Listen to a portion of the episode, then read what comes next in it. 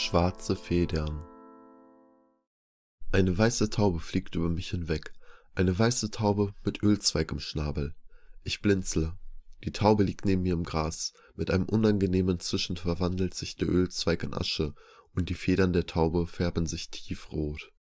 Ich schaue auf meine Hände und das Blut klebt an ihnen. Ich wache auf. Ich denke noch, ich habe die Taube getötet, bevor ich bemerke, dass es nur ein Traum war. Ich muss plötzlich heftig husten, so heftig wie an dem Tag, als die Sonne nicht mehr aufging. Doch meine Hand ist leer. An dem dunklen Tag war es anders. Ich habe gehustet, stundenlang habe ich gehustet, und dann hatte ich plötzlich einen eiskalten, scharfen Splitter in meiner Hand. Ein Stück meines zerbrochenen Herzens. Als ich aufstehe, bemerke ich eine weiße Taube auf meiner Fensterbank. Sie hat einen verkohlten Zweig im Schnabel und schaut mich vorwurfsvoll an. Es tut mir so leid, sage ich verzweifelt. Die Taube schüttelt sich kurz und fliegt dann weg. Schwarze Federn bleiben auf meiner Fensterbank zurück. Ich gehe aus meinem Zimmer über den Flur ins Bad. In dem Flur hängt ein Bild, ich und sie, lachend auf einer Blumenwiese. Eine eisige Träne rollt meine Wange hinab. Ich betrete das Bad, ziehe meinen Schlafanzug aus und sehe mich selber nackt vor dem Spiegel. Ganz deutlich sehe ich den schwarzen Riss in meinem Herzen, ein schwarzer Riss, aus dem ein schwarzer Splitter herausgebrochen ist.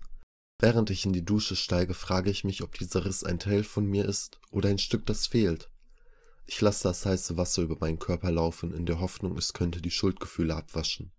Doch stattdessen bilden sich kleine Eisperlen auf meiner Brust. Ich greife nach der Seife, ich halte inne. Hat es schon je geholfen, um mich besser zu fühlen? Ich stell das Wasser ab, gehe aus der Dusche und schaue in den Spiegel und aus dem Spiegel schaue ich zurück. Aber nicht das gleiche Ich. Statt der Wäsche, die schon seit Tagen trocken ist, befindet sich mein anderes Ich an einem anderen Ort mit blinkenden Lichtern. Durch den Spiegel hallen die Worte Danke, dass du noch da bist, obwohl ich dich immer wieder wegstoße. Du bist der Letzte. Du weißt doch, höre ich mein anderes Ich erwidern, ich bin immer für dich da. Für immer. Ich stürme aus dem Bad. Das ist zu viel. Zynisch denke ich. Ja, für immer. Für immer, bis es geendet hat. Ich gehe in die Garderobe und werfe mir meine Jacke über. Pass auf dich auf, höre ich das Echo eines alten Ichs das letzte Mal zu einer Freundin sagen. Ich öffne die Tür. Ein Schwarm schwarzer Raben erhebt sich in die Luft und krächzt eine laute Warnung.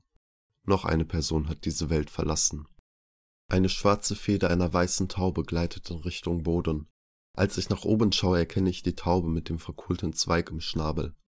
Die Taube fliegt in Richtung Horizont und ich renne ihr hinterher. Ich darf sie nicht verlieren. Immer mehr schwarze Federn fallen vom Himmel.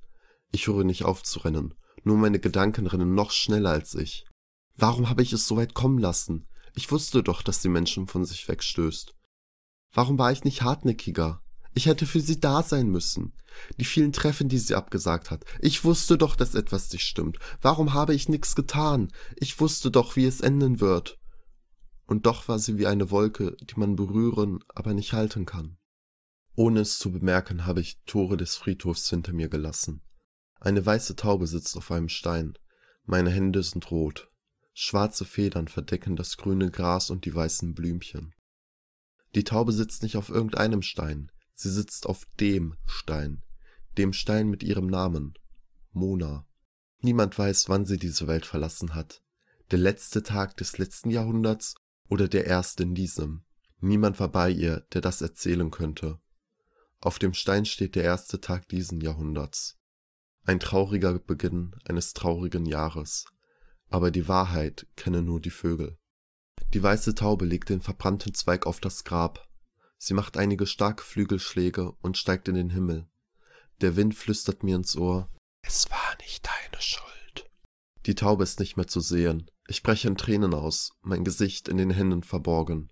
Danke, dass ich deine Freundin sein durfte, höre ich den Wind flüstern.